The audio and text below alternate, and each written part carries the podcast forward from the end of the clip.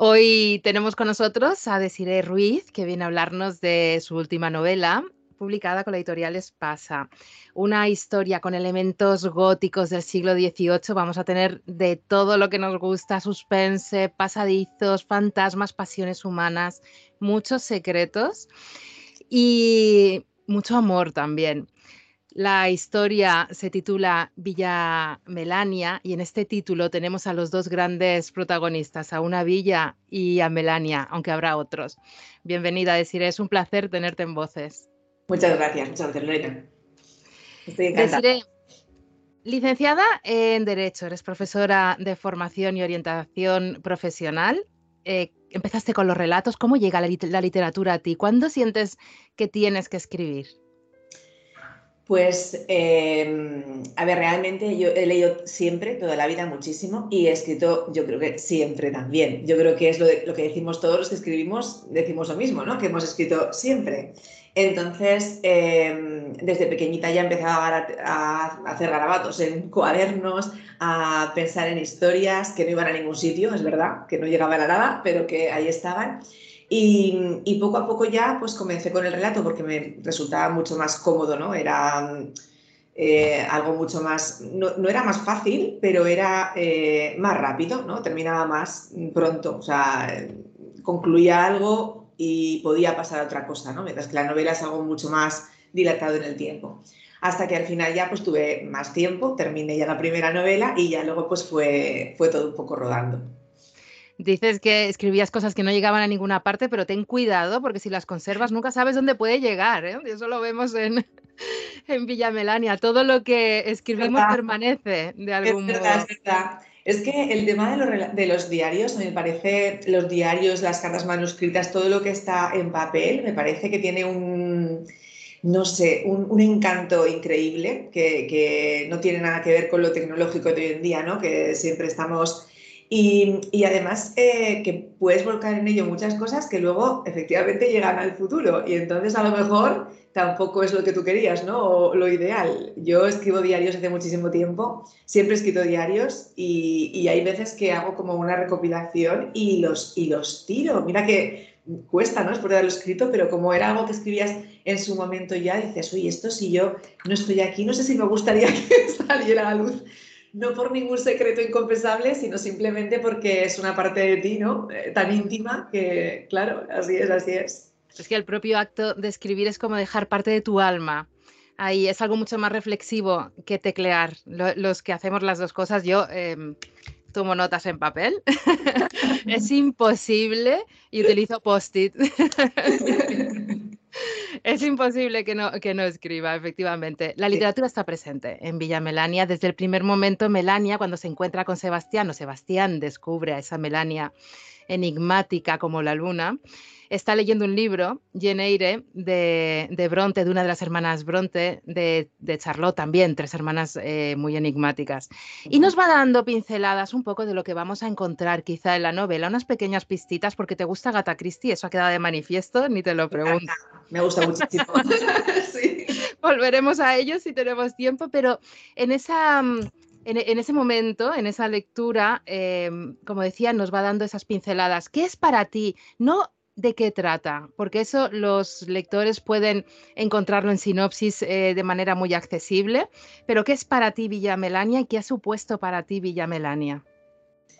Eh, Villa Melania es, eh, de alguna manera, un, un, mundo, o sea, un microcosmos, una especie de pequeño universo en el que se bueno, el que yo vuelco de alguna manera pues toda esa atmósfera que a mí me encanta, un poquito gótica, un poquito, pero adaptada eh, mm, a la época actual, ¿no? Porque al final es una novela que es que tiene tintes góticos, pero bueno, es una novela contemporánea que creo que todo el mundo se puede sentir identificado pues, con los personajes que por ahí desfilan, que es una casa que es verdad, que tiene elementos más antiguos, más, eh, en fin, pero realmente eh, podría ser tu casa perfectamente y, de alguna manera para mí es una forma de adaptar todo lo que me gusta en cuanto a atmósfera, sensaciones, eh, a, una, a una casa que yo he creado que para mí es casi real, ¿no?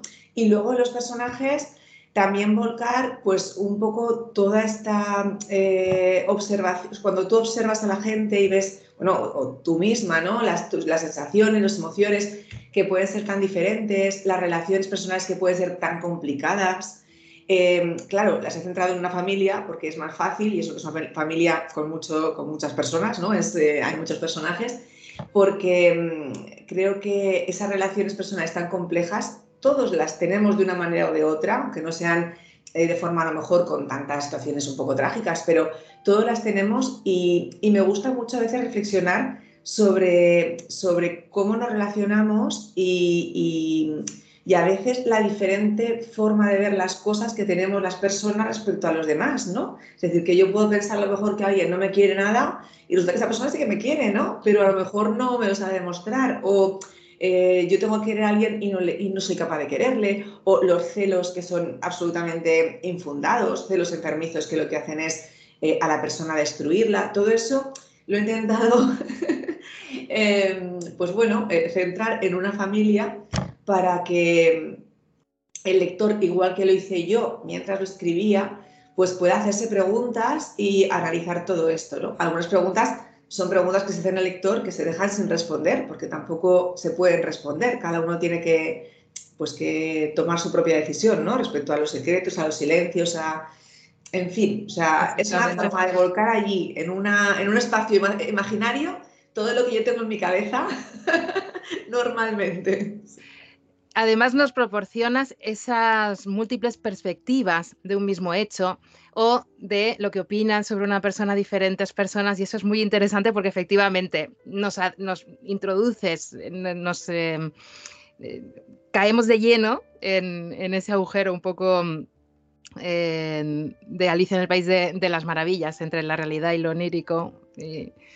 las suposiciones y, y, los hechos, ¿no? Que eso Dices de la casa algo muy interesante. Bueno, yo ya te he dicho que te lo dejé por escrito antes de hablar, que quiero vivir en Villa Melania, quiero esa casa, quiero vivir ahí.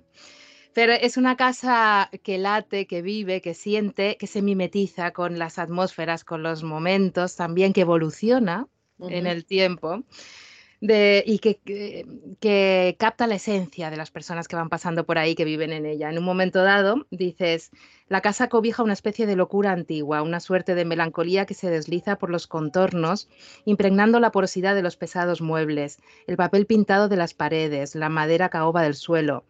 Chloe leyó alguna vez que la soledad engendra el espacio por excelencia de la melancolía. Aquí la aflicción que desprende las estancias vacías crea una grieta entre la realidad y el ensueño difícil de ignorar. Además tiene momentos muy poéticos, como podéis ver, esta narrativa así envolvente que es muy, muy sugerente. Desde luego, una casa absolutamente enigmática. Sí, sí que lo es. Es lo que acabas de decir tú muy bien expresado. Es que mm, de alguna manera va adoptando las características de las personas que viven en ella, ¿no? Entonces, eh, al principio, pues eh, Melania, que es el personaje pues, muy central, ¿no? Eh, que es su primera propietaria, parece que la ha impregnado con toda esa esas características que tiene de, persona pues un poquito extraña, eh, fascinante, enigmática, misteriosa, pero luego conforme van pasando los personajes, pues también puede ser una casa luminosa y puede ser una casa hermosa y no sé, es lo que tú dices, ¿no? Que al final va adoptando las características de las personas que, que van viviendo allí que creo que al final en los hogares, no tanto a lo mejor como en Villa Melania, pero de alguna manera sí que ocurre, ¿no? Que tú vas a casa de una persona eh, a veces según cómo sea la casa o lo que vuelque en ella, hay personas que a lo mejor pues, no le dan a lo mejor esa importancia, ¿no? Pero casi reconoces a la persona en, su casa, ¿no? Eh, cuando los objetos que, hay en ella tienen una historia y están elegidos pues con cuidado. Yo creo que eso sí que, sí que ocurre muchas veces. Mm, los olores también, las flores que plantas si tienes un jardín o con las que decoras el interior también son importantes. Dentro de esa flora que también vive y evoluciona con la casa. Tenemos la jacaranda maravillosa que me atrapó desde el primer momento. ¿Por qué una jacaranda en el jardín, ese árbol voluptuoso y, maravilloso? Pues porque me, gustan mucho las plantas y los árboles y me encantan, me encantan. Y justamente la jacaranda me gusta mucho eh, la veo muy hermosa y el propio nombre también me gusta mucho, me parece un nombre muy poético. A veces elijo las cosas, no las elijo solo por el en sí, sino por a lo mejor el nombre, si es bonito, si a lo mejor ese árbol se hubiera llamado, no sé, con un nombre que no me pareciera un baobab hermoso, pero pues no... a lo mejor no lo, no lo hubiera elegido el, el árbol, ¿no? Es que a mí me pasa mucho eso con los nombres, que hay nombres que yo veo bonitos en sí mismos, eh, como suenan, nombres que me gustan y, y los suelo elegir porque me parece que, sí, eso que dices de un poco, la narrativa un poquito poética, ¿no? Mm, yo creo que le da calidez también a, la prosa y como estamos en un mundo pues que es un poquito, bajo mi punto de vista, un poco frío, ¿no? Es un poco frío, un poco, no sé, tan apresurado, tan tecnológico, entonces el rodearte de cosas bonitas que simplemente te, pues de naturaleza, de palabras hermosas, a mí me gusta mucho, creo que es la, la esencia. De la y vida. que se mantiene en el tiempo también, como una memoria, una suerte de memoria eh, que qué importante es, ¿verdad? Aquí en, en Bitácora pensamos eh, que la libertad se halla en el conocimiento, pero eh, ese conocimiento tiene que ser también un conocimiento adquirido a través de la memoria de otras personas, ¿verdad? Para no enterrarlas en el olvido. Exacto, sí. Es que lo, lo, que afecta al tiempo, o sea, el pasado al presente, a mí me parece muy interesante. Siempre he pensado que está todo muy conectado, que no podemos vivir solamente el hoy y ya está, sin, sin despreocuparnos de lo que ha pasado antes o de las personas que han pasado antes por nuestra vida, que creo que nos van marcando. Entonces, eh, esos recuerdos creo que tienen que estar siempre allí. No, es, no, no estoy hablando de vivir en el pasado, ni mucho menos, ¿eh? Eh, pero sí que recordar. Yo creo que recordar es muy importante y recordar a los tuyos y recordar a todas esas personas que te han marcado, los pequeños detalles. Yo creo que eso es lo que va dando calidad a la vida y, a la, y nos va haciendo crecer y va enriqueciendo, enriqueciendo pues nuestra, nuestra existencia, ¿no? Que no solamente el hoy hoy, ¿no? Sí, sí. Y después también darle otro cariz a las tradiciones, que es lo que hace Chloe. Chloe llega como un personaje que rompe un poco. No, no podemos, evidentemente, ni hablar de detalles ni, ni desvelar, porque la, la, trama es una delicia ir descubriéndola. Pero Chloe viene a romper un poco.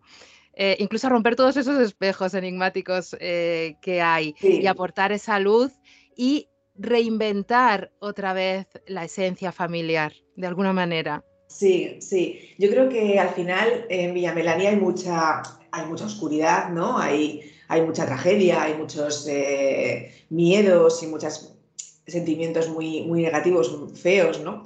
Mm. Pero, pero tenía que haber un contrapunto a todo eso, ¿no? Y el, y el contrapunto para mí es Chloe. O sea, yo tenía que poner a alguien que realmente diera lo que tú dices, ¿no? Diera luz, diera pues eh, juventud, una visión diferente, eh, esperanzada, ¿no? Y, y, eso lo hace ella, mm, yo creo que en toda la novela, ¿no? A pesar de todo lo que le ocurre, es un personaje que yo creo que no pierde esa, ese aspecto positivo, ¿no? Eh, a lo largo de toda esta novela. Porque, claro, esto era necesario, porque si no, era quizá, pues sí, ¿no? Los otros personajes se, se centran más en cosas eh, más malas, en más tragedias, en más y Chloe siempre pues más, mm. más luminosa, sí. Y al final, al ser así también, le rodea más la luz en general, ¿no? Es, Exactamente, sí, sí. Mejores también, ¿no? Hay una imagen que se me ha quedado grabada, que es cuando coge a su abuela eh, de las manos en la cara, están en la cocina hablando de algo y le dice, y la abuela está preocupada por un sentimiento que ha tenido a lo largo de los, de los años. Y ella le dice, abuela, pero, pero, pero no era así, ¿verdad? Y, si tú querías a esa persona, pues ya está, no le des más vueltas. Como quítate ese peso de encima, Exacto. esa culpa que arrastras, ¿no? Que Exacto, es otro lastre, sí, sí. Esas... Es que somos muy complicados, yo creo que las personas somos muy complicadas y, y, y complejísimas y entonces creo que a veces esa ¿Sabes qué ocurre? Que Chloe es, es muy joven y, y, a veces yo creo que cuando yo lo veo ahora, porque lo observo a lo mejor en mis hijas o no, no sé, y, y, me acuerdo de mí misma a lo mejor cuando tenía su edad y creo que nos vamos complicando todavía más con el tiempo, ¿no? Es decir, si es verdad que hay personas pues, que son, pues bueno, más, más, más tranquilas, más no le dan tantas vueltas las cosas y otras que no, pero da igual. Y yo creo que independientemente de eso, es que la juventud es más sencilla. Entonces... Uh -huh eh, Chloe lo simplifica todo, no, no, no le da tantas vueltas, no, no, es un personaje retorcido, es un personaje muy limpio, ¿no? Creo. Totalmente hay que, hay que volver a la juventud y rodearse de juventud precisamente por eso, para que no nos olvidemos de, todo eso y no caigamos en esas frustraciones, que también es otro tema que está muy presente en diferentes personajes, además de diferente manera, y sobre todo ligado a las mujeres que en un momento dado deben tener un rol o han debido tener... Em, un rol, eh, una frustración que pesa también como una losa y que luego engendra también una serie de actitudes y hechos que generan culpa. Es un círculo vicioso em, terrorífico en realidad. Sí, sí, sí, sí, sí. Sí, es cierto, sí, hay personajes que están realmente frustrados. Y, al final, esos personajes, eh, yo creo que lo que crean al lector es, es eso, es oscuridad, esos sentimientos negativos. Algunas veces esa frustración yo creo que realmente su situación está, está causada por ellos mismos, ¿no? Es decir, algunos de ellos realmente causan mucho rechazo porque, caray, ¿no? Pues no se han comportado bien, ¿no? O, eh, aunque si rascas un poquito también, ¿no? Estoy pensando en un personaje en concreto que, que, está, bueno, que tiene muchísimos celos, tiene unos celos enfermizos y que se ha, bueno, está destruida, pero que aunque crea mucho rechazo, creo que si rascas un poquito también te da un poquito de lástima, ¿no? Mm. Un poco de pena. al final, mm. claro, es verdad que, bueno, la culpa es suya, ¿no? Por haber actuado así, pero bueno, al final eh, no deja de ser algo que ella no puede evitar y que le ha, pues que le ha hecho destruir su vida, ¿no? De alguna manera, ¿no? Eh, y luego también hay personajes que están frustrados efectivamente pues porque a lo mejor no han hecho de su vida lo que querían hacer. Es que es difícil también cuando llegas a un momento de la vida, ¿no? El echar la mirada atrás y pensar si esto, esto que has vivido es lo que tú querías vivir o, o no, ¿no? Entonces, imagino que hay un momento en la vida en que, que, es un poco crítica, ¿no? Y que si estás satisfecho, pues tiene que ser muy reconfortante, pero si no, pues tiene que ser duro también, ¿no? Absolutamente. Luego hay personajes como Chloe, que hay un hombre por ahí, tampoco vamos a desvelar el nombre, porque bueno, como puede estar, como es muy de Agatha Christie también, esta novela, no vamos a desvelar ningún rasgo más de los personajes para que la gente entre en la novela y haga sus suposiciones y conjeturas. Pero efectivamente hay otro personaje masculino que también es luminoso y ve el lado positivo de las personas. Sí. Y, es, es más simple. A mí ese personaje, del que me hablas me encanta. Sí, sí, a mí también. Es mi personaje masculino preferido.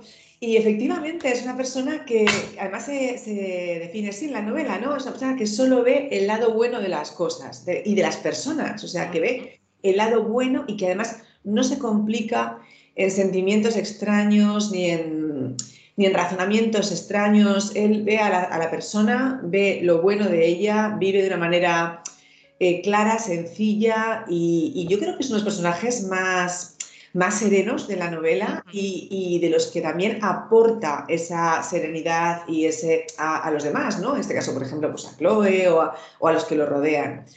Y me, parece un personaje que, mm, que no es complejo, pero que, parece que al final los complejos son los que más en las novelas como personajes literarios nos gustan, pero que sin embargo es el contrapunto también a todos los demás que son muy complicados, ¿no? Y, y él le da pues eso, eh, claridad y tranquilidad a las situaciones, ¿no? Absolutamente. Como te el contrapunto también, ¿no? Para que no sea...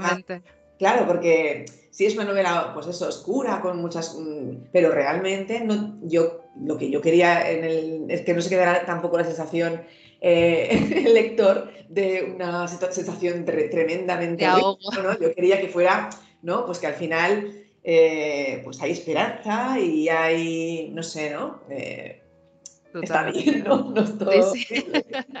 ese personaje, además, con una mirada, haces mucha analogía, utilizas mucho las miradas de los personajes. Una mirada limpia, pero una mirada certera también y analítica. Por, Un poco detectivesca a veces, ¿eh? con esos, ese brillo de detective, pero por su propia transparencia. Exactamente. Eh, hablando de miradas, de reflejos, tenemos que dejarlo ya casi aquí. Simplemente quiero leer un pequeño párrafo ligado a los espejos, cómo utilizas los espejos también como metáfora de lo que somos, de eh, cómo compendio de todo esto que hemos estado hablando y dices. cerca de una veintena de espejos apoyados en las paredes, amontonados como un bosque de imágenes, de reflejos, un laberinto de propuestas de vida. Pero lo que resulta más inquietante no es el exceso de lunas, la perplejidad del hallazgo, lo verdaderamente turbador es que todos los espejos, absolutamente todos, están rajados de parte a parte. Acabas así un capítulo y me parece muy interesante porque al final, ¿qué somos? ¿No seremos también nosotros espejos que tenemos alguna que otra muesquita y, rajita que debemos em, pues asimilar y arreglar en cierta medida? Pues sí, sí, al final el espejo a mí me parece, lo he utilizado mucho pues, eh, como un símbolo, ¿no? Leí mucho sobre la simbología de los espejos y hablaba pues que, que a veces simbolizan el alma, ¿no? El alma, que por eso también cuando la persona fallecía antes los cubrían y, y cosas parecidas. Y me pareció muy interesante el utilizarlos como, como, el alma de los personajes, cómo pueden romperse, aparte de que luego tiene otra, otra función ¿no? en la historia, pero mm, eh, sí, pues que todos estamos eh, lo que aparece en la novela, ¿no? Es como somos como una luna que se va quebrando, que va teniendo pues sus mm, picaduras, que vamos quedando un poco, eh, nuestro reflejo lo vamos viendo diferente también conforme pasa el tiempo, ¿no? Tenemos una idea de nosotros mismos y conforme pasan los años, pues va cambiando esa idea, a veces para mejor, a veces para peor. En todo caso, se va modificando. Y, me pareció que esa simbología, además justamente en una casa como Villa Melania, pues era bastante apropiada. Pues eh, tenemos que dejarlo aquí.